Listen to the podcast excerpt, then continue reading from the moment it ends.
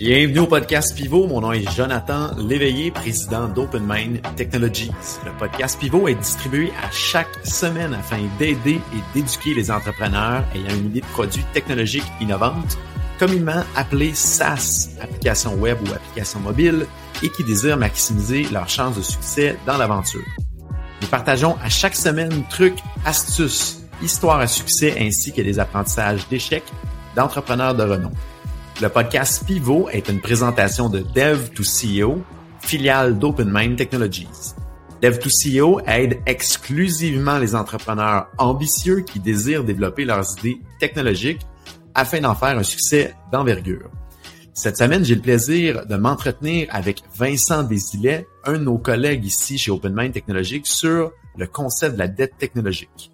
On aborde qu'est-ce que la dette technologique, quels sont les enjeux quelques exemples également comment adresser cette fameuse dette technologique. N'oubliez pas de vous abonner aux alertes de votre plateforme de balado préférée pour être notifié à chaque semaine des nouveaux épisodes. Sur ce, bonne écoute.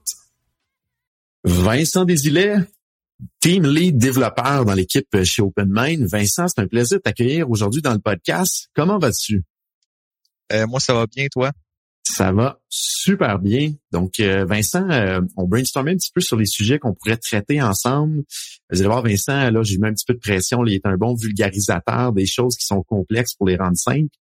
Euh, on brainstormait un petit peu sur les sujets potentiels qu'on pouvait regarder. Et aujourd'hui, avec Vincent, on va traiter de la fameuse, du fameux concept de la dette technologique qui est souvent inconnu de la part des clients et qui est souvent un grand irritant pour les deux parties. Donc aujourd'hui, ce qu'on veut faire, c'est démocratiser un petit peu qu'est-ce que la dette technologique, en quoi ça peut impacter le développement de partir d'une idée d'un produit technologique à un produit à succès, mais surtout quoi faire avec ça, puis comment essayer de tourner ça un petit peu à son, à son avantage ou du moins ressortir un petit peu de positif euh, à travers tout ça. Donc, euh, Vincent, je te pose des questions au fur et à mesure, on s'échange la discussion. N'hésitez pas aussi l'auditoire, si vous avez des questions supplémentaires, vous pouvez nous euh, rejoindre via LinkedIn. N'hésitez pas euh, si vous voulez qu'on continue la discussion par après. On démarre ça, Vincent, avec une, première question. On se pose, on se pose l'idée de d'où provient le concept de la dette technologique. Donc, en gros, là, la dette technologique ou la dette technique, euh, ça a été inventé par Ward Cunningham en 1992 euh, et ça fait référence là euh, au surcoût qui peut être entraîné par des solutions technologiques qui sont soit non adaptées, peu agiles, ça peut être des failles informatiques qui mènent à des cyberattaques, euh, un manque de fonctionnalité dans les applications, l'architecture réseau mal adaptée. Euh, donc, c'est vraiment là de là euh, que la dette technologique a, a vient. Là. Donc, ça part dans les années 90 où ce que le, de plus en plus de systèmes sont programmés. Si on résume un petit peu la dette technologique, dans le fond, c'est un peu au fur et à mesure qu'on fait un développement, il y a des choses qui, qui doivent être optimiser, améliorer, puis on va le traiter un petit peu plus en détail plus tard dans le podcast. Mais on pourrait comparer ça un petit peu à, un vieux véhicule euh, que, ce dernier là, il est amorti en termes de, financement. Le moteur fonctionne, mais il consomme un peu trop de carburant. Il génère des coûts de réparation quand même élevés. Donc, quand on développe un système, il y a une certaine dette qui s'accumule à travers le temps, des choses qu'il faudrait adresser. Euh, c'est fonctionnel, mais ça peut ralentir, ça peut coûter plus cher, ça peut créer dans notre cas des failles de sécurité. Donc, euh, ça nous limite un petit peu là, dans où ce qu'on peut aller. Bien que c'est fonctionnel, le système, il y a souvent quelque chose qui se cache en arrière de ça, là, qui, euh, qui est souvent pas vu ou euh, pas adressé du côté client ou du côté, du côté de l'usager. Et je pense, Vincent, il y a une étude sur laquelle on s'appuie pour donner des chiffres aujourd'hui. Je pense, je sais pas si tu peux nous en parler un petit peu là, de cette étude-là. Ça a été mené auprès de combien de gens, puis dans, dans, dans quelle étendue là, de territoire? Là? Donc, euh, l'étude, elle a été faite par OutSystems euh, dans 10 pays, dont la France. Et euh, ils ont trouvé qu'une majorité, donc environ 69% des responsables informatiques affirment que la dette technique constitue une limite fondamentale à leur capacité d'innovation, tandis que 61% déclarent qu'elle pèse sur les performances de leur entreprise et 64% qu'elle continuera à avoir un impact majeur à l'avenir. Et en termes d'échantillons, on parle quand même d'une étude qui a été faite auprès de 500 responsables informatiques dans tous ces pays-là. Et ça nous révèle à quel point que du côté des gens qui connaissent la technologie, les gens savent que c'est un problème qu'on accumule à travers le temps, qui, qui, est grandissant dans les développements qu'on fait, qui est souvent pas adressé, puis on va en parler un petit peu plus tard, pourquoi généralement c'est pas adressé à la hauteur que ça devrait être adressé mais c'est vraiment un problème qui nous empêche d'avancer, d'innover, en tout cas du moins de, dans les souliers des gens qui s'occupent du, côté technique. Et c'est pas juste un problème qui arrive dans un projet, c'est dans la majorité des projets de développement logiciel que la dette, euh, la dette euh, technique s'accumule et devient un enjeu. Si on veut adresser cette fameuse dette euh, technique-là, donc de, de, régler les choses qui traînent à travers le temps ou qui s'accumulent à travers le temps, ça serait quoi, Vincent, les, les pourcentages là, de budget requis pour réussir à adresser cette dette technologique-là de ton côté, selon ce que tu vois, ou même dans l'étude de ce que de ce que tu vois de ton côté? Ben, selon euh, la même étude de, de Systems, en moyenne, les startups consacrent environ un tiers de leur budget euh, au règlement de la dette technique et euh, le chiffre passe à 41% pour les plus grandes entreprises. Donc, ça veut dire que plus qu'on est une grande entreprise, plus qu'il y a de dettes ou l'inverse? Euh, selon mon expérience, plus les projets vont être gros, plus les entreprises vont être grosses, plus il va y avoir de la dette technique euh, à l'intérieur. Ce qui fait beaucoup de sens dans le fond, parce que plus que le projet prend de l'ampleur, plus qu'il y a des choses qu'on aurait dû régler en cours de route ou faire un peu le ménage du code en cours de route, ça s'accumule et ça devient un peu un effet euh, exponentiel à travers le temps. Rentrons maintenant dans d'où provient la fameuse dette technologique. Tu penses que ça va aider euh, notre auditoire également à mieux comprendre euh, qu'est-ce qu'une dette? Euh, je dis technologique, mais c'est technique aussi, surtout le vrai terme. Là.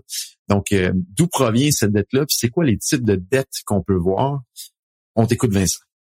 Encore sur la même étude, il mentionne qu'environ 52% des, de la dette technique est à cause des, du langage ou du framework utilisé euh, qui, euh, qui en, il y en a peut-être trop, il est trop complexe. Euh, sinon, c'est 49% de ces dettes-là, c'est à cause les il y a des, des gens dans les équipes qui ont quitté.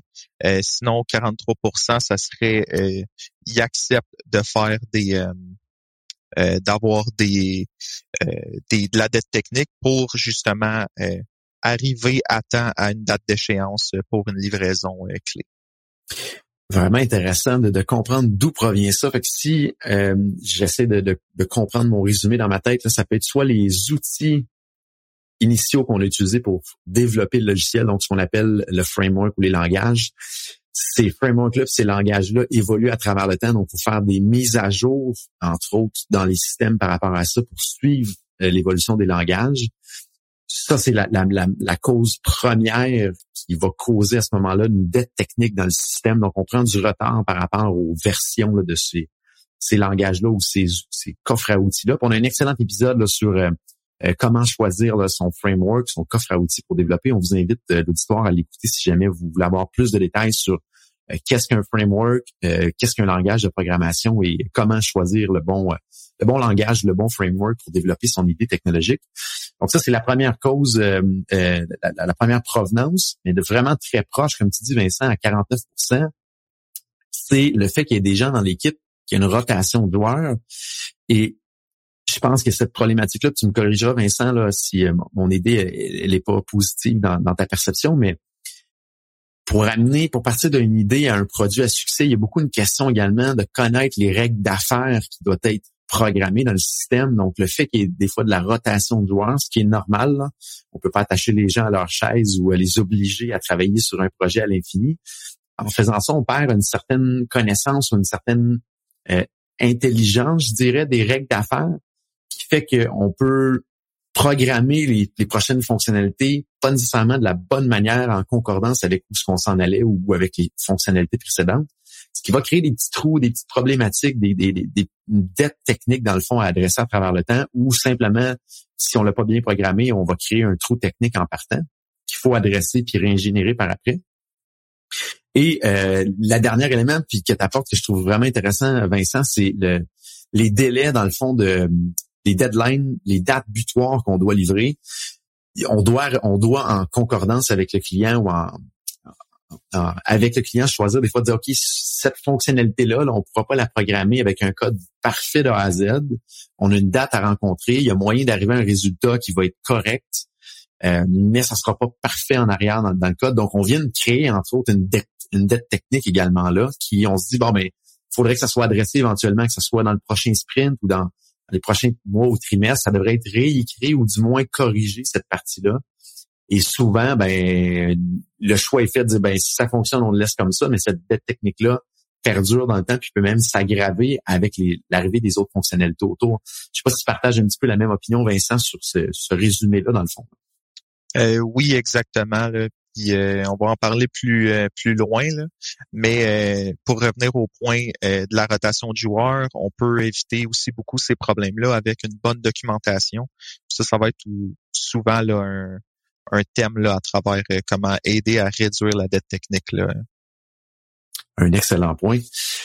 Il existe plusieurs types de dette technique. Je ne sais pas si Vincent, tu pourrais nous en parler pour que notre auditoire puisse mieux comprendre euh, c'est quoi les différents types de dette technique. Euh, oui. Dans le fond, selon mon expérience, il y a plusieurs dettes techniques des fois là qu'on qu'on va euh, toucher, il y a euh, des techniques qui sont vraiment plus au niveau du code. Donc à ce niveau-là, ça va être une mauvaise utilisation du langage, soit parce que les joueurs sont pas euh, bien formés ou qu'ils sont peut-être un peu plus juniors. Des fois, ça peut être juste la mauvaise utilisation d'un module. Donc, le module est bien développé, mais les joueurs l'utilisent d'une façon qui ne devrait pas l'utiliser nécessairement. Euh, souvent, ça, c'est une incompréhension du projet, du code, du langage ou même euh, du framework. Euh, sinon, des fois, c'est peut-être plus architectural. Donc, on a commencé une feature, on n'a pas pensé plus loin. On a, le client nous dit notre, fonctionnalité, il faut qu'elle fasse X, Y, Z, mais on s'est pas dit que dans trois, quatre semaines, le client va vouloir qu'on rajoute plusieurs autres features par-dessus tout ça. Donc, on sait, on pourrait dire, peinturer dans un coin. On est pris là et ensuite, il faut qu'on repasse par-dessus tout le travail qu'on a fait, euh, vu qu'on n'avait pas pensé trop loin.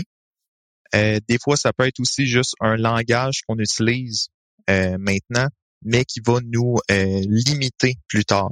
Un exemple récent, on a dû se connecter à un pilote ODBC 32 bits, mais notre application était 100% 64 bits et on a dû vraiment euh, trouver une solution. On a dû être très créatif là, pour, euh, pour euh, réussir à s'en sortir là-dedans. Donc, ça... Ouais, vas-y.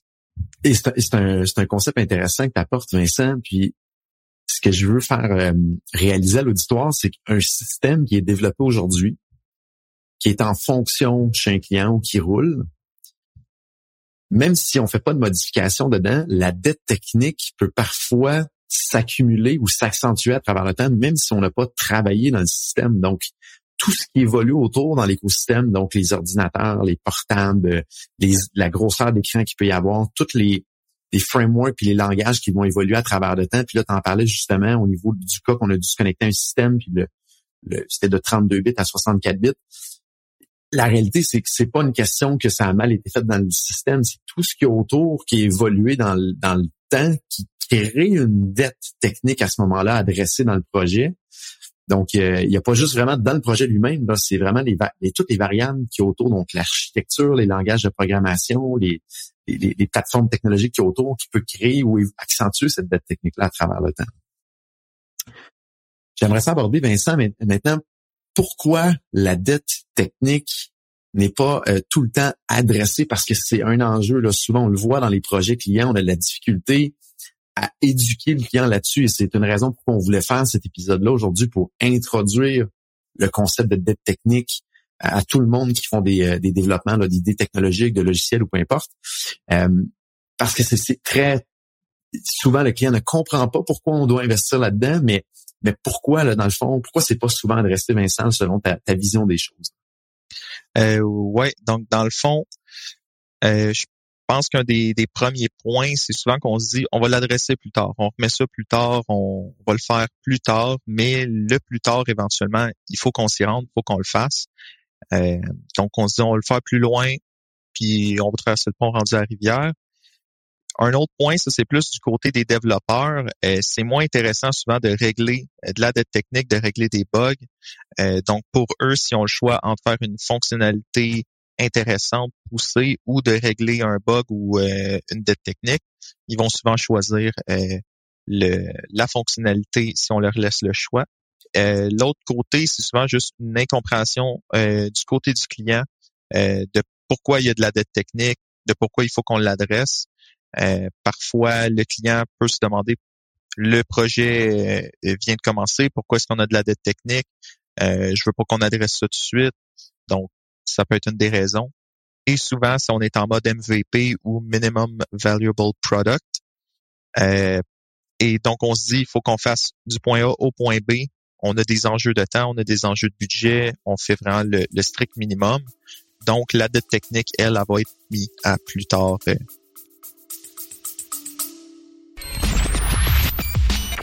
Vous avez une idée de produit techno à développer et vous vous demandez suis-je prêt à le faire? Bonne nouvelle, dev2co.com rend à votre disposition un mini questionnaire gratuit en ligne qui vous permettra de parfaire votre réflexion et surtout de valider à quel point vous êtes prêt ou non à démarrer le développement de votre idée technologique. Rendez-vous au dev2co.com slash évaluation DEV, le chiffre 2, CEO.com slash E-V-A-L-U-A-T-I-O-N. Sur ce, de retour à l'épisode en cours.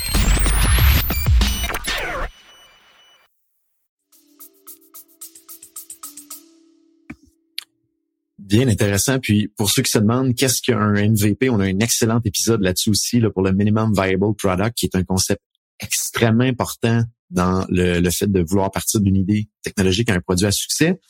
Et, Vincent, le, tout ça souvent va revenir à une question de budget dans le fond, comme tu disais, le client, euh, lui, ne voit pas nécessairement à court terme la valeur ajoutée d'adresser cette dette technique-là. Le problème, c'est que si on l'adresse jamais ou on la laisse s'accumuler à travers le temps, on se ralentit énormément et ça finit par coûter plus cher au client au bout de la ligne. Donc, c'est un peu comme on vient à l'analogie du véhicule. Si le client euh, fait pas ses changements d'huile, si euh, il fait pas son entretien de frein, euh, ben, au bout de la ligne, oui, ça coûte moins cher à court terme, mais à moyen et à long terme, on se risque de se ramasser avec de sacrés problèmes dangereux avec son véhicule. Mais euh, surtout que au final, ça va finir par coûter plus cher. Et, comme ils sont dit, si on, on, on change pas de véhicule à travers le temps, on peut se ramasser avec un vieux véhicule énergivore qui coûte extrêmement cher d'essence, alors qu'aujourd'hui, c'est, ça s'en va vers l'électrique, ça coûte moins cher par kilomètre. Donc encore là, c'est une analogie de dire si on fait pas si on n'adresse pas cette dette technique-là, si on fait pas les mises à jour au niveau des frameworks, des langages de programmation, et on s'adapte pas à ce qui bouge autour et à qu'est-ce qu'on a accumulé comme dette technique à l'intérieur du développement, mais on se pénalise euh, honnêtement à moyen puis à long terme. Et ça, c'est difficile pour le client de comprendre ça, également de quantifier son retour sur investissement, de dire, OK, dans le prochain sprint, on va adresser que de la dette technique ou un pourcentage du temps euh, du sprint adresser cette dette technique-là. Donc, c'est très, très, très intangible pour le côté client. Et euh, c'est là que je pense que nous, en tant que partenaire, on a un travail d'éducation, on a un travail, de, un travail également de communication avec les clients pour leur montrer la problématique qu'il y a. Et on se met, par contre, dans une position qui est pas évidente parce que des fois, on avise le client, dit, ben, écoute, il y a une dette technique là qu'on a accumulée parce qu'on a fait un choix en équipe, le client et le partenaire. Il va falloir l'adresser éventuellement. Et là, le problème qui arrive, c'est que si on l'adresse pas, à un moment donné, on n'a pas le choix d'arriver sur un discours qui est plat de dire je te l'avais dit que. Et ça, c'est pas le fun pour personne parce qu'à un moment donné, si, si on, deux, trois fois on dit au client, faut investir un petit peu pour adresser ce morceau-là de technique, si le client dit non, on va rencontrer des problèmes par la suite que le client va penser que c'est nous qu'on fait pas bien notre job dans le, le, délai à livrer la nouvelle fonctionnalité ou, soit l'amener en qualité. Et là, ben c'est ben, parce qu'on n'a pas adressé la dette technique que ça fait trois fois qu'on se dit qu'il faudrait adresser, que là, ça nous prend quatre fois le temps pour l'ajout de cette nouvelle fonctionnalité-là, ou c'est pourquoi ça fait six fois que ça plante en production, que les clients sont pas capables de bien faire ce qu'ils veulent faire avec la plateforme. Et là, ça met tout le monde dans une situation qui est pas euh, agréable et intéressante à travailler. Donc, donc, euh, mais là, comme je dis, c'est vraiment de notre côté du partenaire à éduquer le client et amener le client dans cette dans cette logique-là, parce que s'il ne connaît pas, c'est sûr qu'il ne peut pas autoriser de, de, de, de, travailler là-dedans puis d'améliorer le système. Mais à ne pas négliger que euh, du côté du partenaire, on a un grand travail d'éducation puis de communication à faire avec le client Et ce qu'on a besoin, c'est que le client soit réceptif à comprendre tous ces concepts-là et à s'en imprégner et à nous donner les autorisations à ce moment-là pour adresser cette fameuse euh, dette technique qui, à moyen et long terme, ne sert pas personne de manière positive ou planning. Maintenant, si on, touche, euh, quels sont les enjeux d'accumuler de la dette technique et, pourquoi l'adresser? Euh, qu'est-ce que tu aurais à nous partager, Vincent, là-dessus? Donc, il plusieurs enjeux là, quand on ne règle pas la dette technique rapidement. et chacun de ces, gens, de ces enjeux-là vont devenir de plus en plus difficiles à adresser et à régler plus on attend longtemps. Euh, donc, on peut peut-être voir ça comme euh, quand on prend une petite balle de neige, on la roule en bas d'une colline. Rendue en bas de la colline, elle va être très, très, très grosse, la balle de neige, mais en haut, elle est très petite. Donc, c'est à peu près la même chose avec euh, la dette technique. Donc, les enjeux, il y a des enjeux de sécurité parce qu'on n'a pas fait les mises à jour de sécurité, on s'est pris plus loin et éventuellement, on se rend compte que si on veut faire les mises à jour de sécurité, il faut qu'on update un plugin. Si on update le plugin, il faut qu'on fasse du refactoring dans le code. Si on fait le refactoring, il faut qu'on reteste l'application au complet. Euh, donc ça, ça, peut facilement débouler encore une fois et devenir une grosse tâche. Il y a la stabilité. Euh, donc, des fois, par exemple, si on veut ajouter une feature ou une fonctionnalité, euh, ça peut emmener des bugs si on n'a pas fait, euh, si on n'a pas réglé les, des dettes techniques par rapport à, ces, euh, à, certains plugins. quelquefois, ça peut être des, il y a certains plugins que Chrome ou Firefox ou d'autres browsers navigateurs vont avoir, vont, vont forcer les développeurs à mettre à jour leurs plugins et si on les met pas à jour, l'application risque d'être moins stable. Ça peut aussi être euh, au niveau peut-être de la flexibilité. Donc, dans le fond, la dette technique peut nous retirer de la flexibilité euh, si le code nous force à agir d'une certaine façon. Euh, donc, si on a codé une fonctionnalité spécifiquement pour aller chercher, je sais pas, les, les, clients dans la base de données qui ont un, qui ont un certain statut. mais là, s'il faut qu'on aille chercher les clients qui ont un selon d'autres critères, on est forcé de réécrire une fonctionnalité au complet plutôt que de réutiliser des fonctionnalités qu'on avait déjà. Donc, ça peut être un exemple de dette technique. Euh, et aussi la productivité de toutes les tâches subséquentes vont être affectées. Donc, ça, c'est probablement le plus gros morceau. Si la dette technique n'est pas attaquée, toutes les tâches forcément vont prendre légèrement plus de temps à beaucoup plus de temps dans certains modules.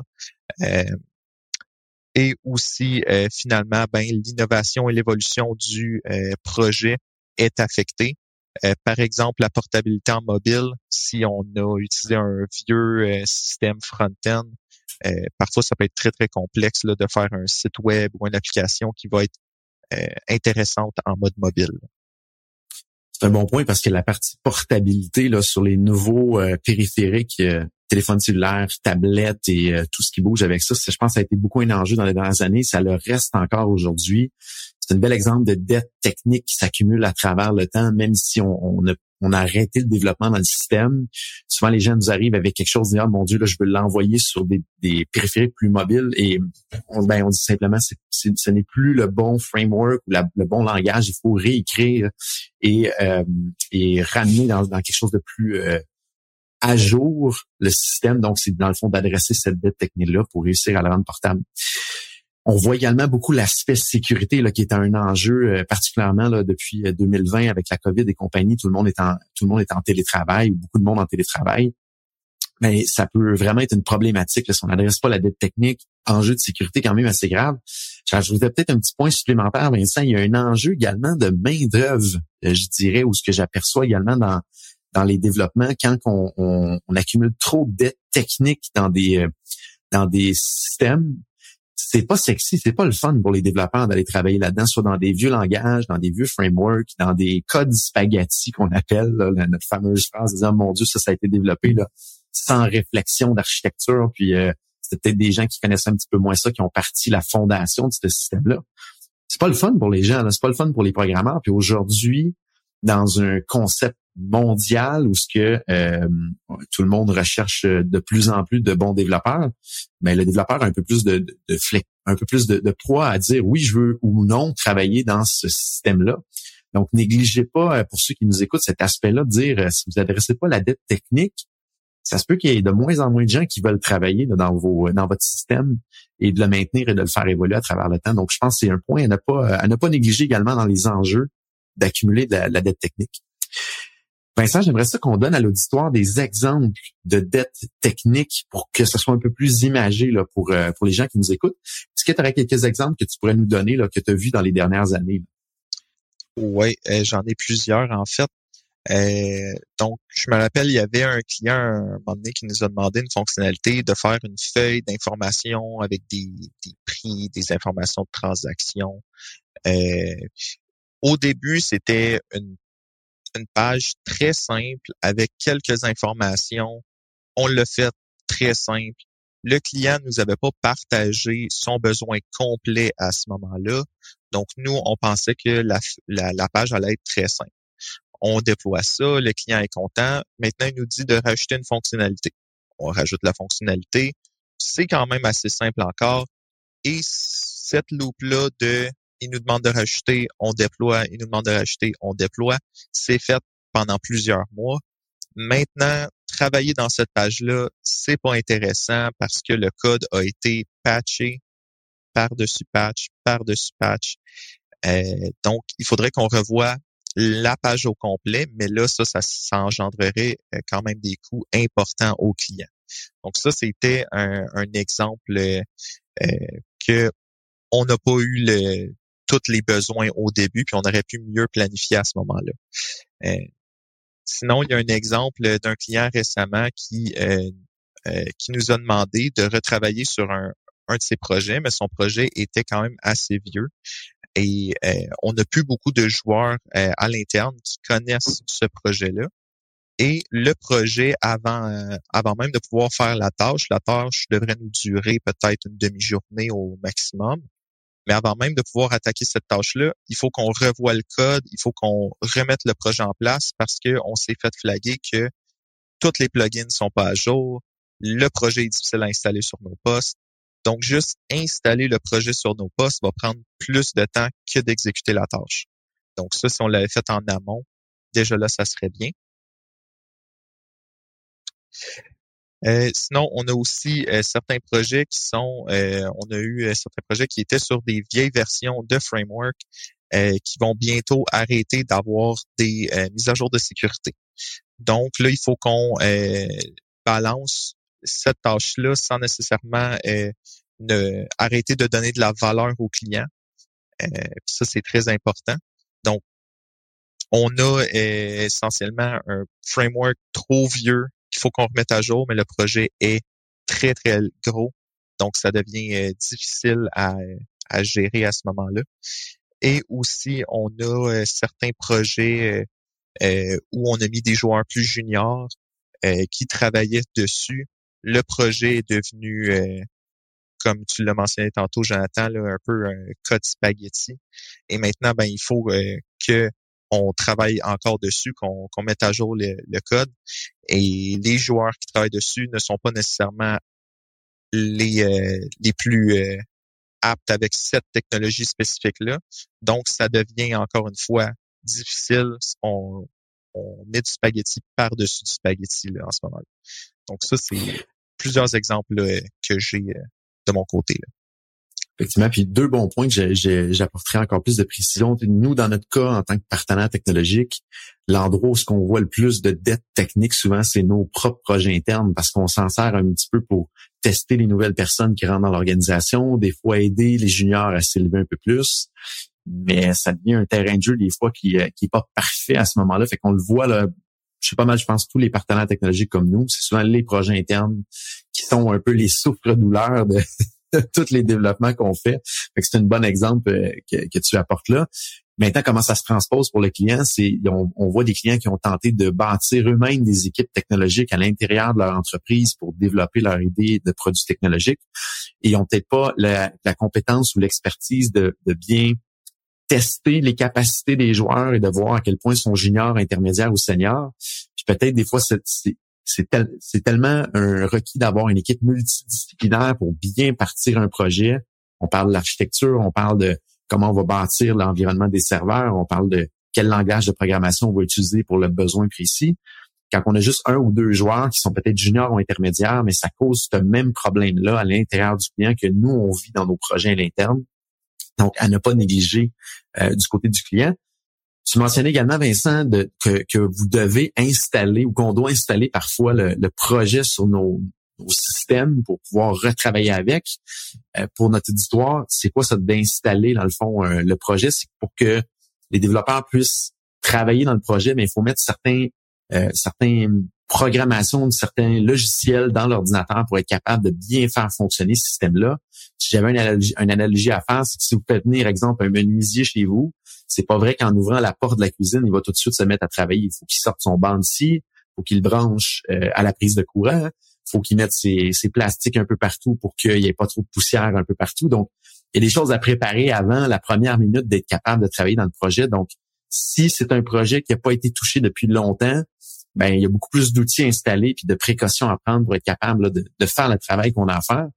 Et pire que ça, c'est si on n'y a pas touché depuis longtemps, il y a beaucoup de choses qui sont plus conformes dans le projet parce que les langages de programmation ont évolué, les découvertes des failles de sécurité, ont évolué. Donc, il y a un paquet de choses à adresser avant même euh, de pouvoir mettre une première minute productive euh, dans le projet. Donc, à ne pas négliger, si vous arrêtez le développement de votre projet, le partenaire qui vous accompagne ou l'équipe qui doit travailler dedans a toujours plus de temps à mettre pour, pouvoir euh, avoir une première minute productive dans dans les ajouts de fonctionnalités ou dans la maintenance à faire euh, dans les systèmes. Vincent, maintenant, euh, un coup qu'on a parlé là, de qu'est-ce que la dette, pourquoi pourquoi c'est souvent pas adressé, les enjeux, les exemples, comment on doit à ce moment-là adresser euh, la dette technique? Ben, avant de l'adresser, je pense que ça peut être intéressant de dire comment la prévenir. le premier point, je l'ai mentionné légèrement tantôt, c'est la documentation euh, donc, l'exemple que j'ai dit que le client euh, nous redemande de travailler sur son projet qui était très, très vieux. Si on avait une doc euh, mais ça, souvent, ça va nous prévenir beaucoup, beaucoup de cas de dette technique si on essaie de penser à c'est quoi les prochaines fonctionnalités dans le futur. Maintenant, comment est-ce qu'on adresse la dette technique? il faut l'attaquer au fur et à mesure. C'est, c'est pas de la magie. On ne peut pas arriver et dire je vais l'attaquer d'un coup à la fin du projet où euh, on va faire un sprint seulement de dette technique. Pour ça, il y a deux raisons. Euh, l'exemple que j'ai dit tantôt de la boule de neige qui descend en bas d'une colline. La boule, une fois qu'elle est rendue en bas, elle est extrêmement grosse. Donc, la dette technique, c'est la même chose. Plus on attend, plus on fait du développement par-dessus un, projet qui a de la dette technique, plus la dette technique devient un enjeu de majeur euh, au niveau du temps, du budget à régler. Et même si on se dit c'est correct, on va le on va euh, on va le prendre nous euh, c'est comme ça la stratégie qu'on choisit. Le client lui quand que tu dis parfait pour les deux prochaines semaines on va te livrer zéro valeur on va simplement euh, régler de la dette technique. Pour le client c'est difficile à, à avaler parfois là, de dire ben je vais investir beaucoup de temps je vais avoir aucun changement au niveau de l'application. Oui c'est un investissement qui au futur est valide, mais c'est quand même bien mieux de l'attaquer peut-être une ou deux tâches de dette technique par sprint ou par mois au minimum pour essayer là, de d'éviter ce genre de situation-là. Et c'est un bon point, comme tu dis, si jamais le client dit OK, on fait un sprint complet, c'est super difficile de voir la valeur pour le client. C'est tellement intangible, c'est tellement euh, dans les airs, dans les nuages, que c'est pas évident de dire oui, on va investir X milliers de dollars pour adresser la dette technique. Fait que bon point, meilleure des options, c'est de prendre toujours un petit peu de temps ou réserver un petit peu de temps à chacun des sprints pour tenter de, de l'adresser au fur et à mesure. Mais comme tu dis, Vincent, la meilleure manière de l'adresser, c'est d'essayer de pas en avoir. C'est super difficile de pas en avoir, mais c'est beaucoup une question de prévention, effectivement, qui passe euh, par plusieurs chemins, mais la documentation est un bon point. Maintenant, est-ce qu'il y a un moyen, Vincent, de valider à quel point il y a de la dette technique dans des projets? Euh, oui et non. Donc, euh, oui, parce qu'il y a certains outils, des plugins qui vont nous permettre de voir quels modules ou quels plugins sont désuets, sont euh, pas à jour dans nos projets. Donc, par exemple, si vous utilisez Composer, on peut utiliser Composer Outdated ou ça va nous montrer tous nos plugins qu'on a qui sont pas à jour. Par contre, ça, ne va pas nous dire nécessairement qu'il y a une dette technique, ça va seulement nous dire qu'on pourrait être plus à jour qu'on pourrait l'être. la il y a certains outils qui vont nous montrer vraiment l'architecture du code, s'il y a certaines choses qu'on pourrait simplifier, modifier, euh, rendre le tout euh, plus euh, un petit peu moins spaghetti si on veut. mais la meilleure méthode, ça va tout le temps être de ouvrir le code, de le lire, de comprendre et d'avoir quelqu'un là qui a de l'expérience, qui va pouvoir peut-être comparer avec un bon projet ou avec ses bonnes expériences pour pouvoir euh, dire si le projet euh, a beaucoup de techniques ou non. Vincent, vraiment intéressant de discuter avec toi aujourd'hui de cette euh, fameuse bébite-là qui est la dette technique. On aura la chance assurément de se reparler dans d'autres podcasts. Merci pour ta belle capacité de vulgarisation et d'aider à éduquer notre auditoire, nos partenaires, nos clients et même d'autres joueurs dans l'équipe ici là, dans, chez OpenMind. Donc, merci beaucoup Vincent de ta présence. J'apprécie énormément. Et euh, à tous qui nous écoutent, je vous dis à bientôt. Merci à tous d'avoir été des nôtres cette semaine. Qu'est-ce que j'en retiens de notre discussion avec Vincent? C'est que la dette technique peut être un réel enjeu au niveau sécurité, stabilité, flexibilité, productivité, problème de friction pour l'innovation et peut être comment un enjeu au niveau la quantité de joueurs de qualité qui pourraient, voudraient travailler sur les projets qu'on développe. Donc, c'est un réel problème qu'il faut adresser idéalement au fur et à mesure. C'est pas sexy d'adresser cette partie-là. C'est difficile d'en quantifier le retour sur investissement, mais c'est assurément payant si on a une vision à moyen et long terme pour le développement de notre système. Merci d'avoir été des nôtres encore une fois. Et si cet épisode de podcast vous a plu, on vous invite à le partager sur les médias sociaux et à vous abonner pour recevoir les alertes des nouveaux épisodes sur votre plateforme de balado préférée. Je vous invite également à continuer la discussion sur LinkedIn. Mon nom est Jonathan Léveillé, président d'OpenMind Technologies. N'hésitez pas également à nous soumettre vos idées de sujets et idées d'invités. À la semaine prochaine.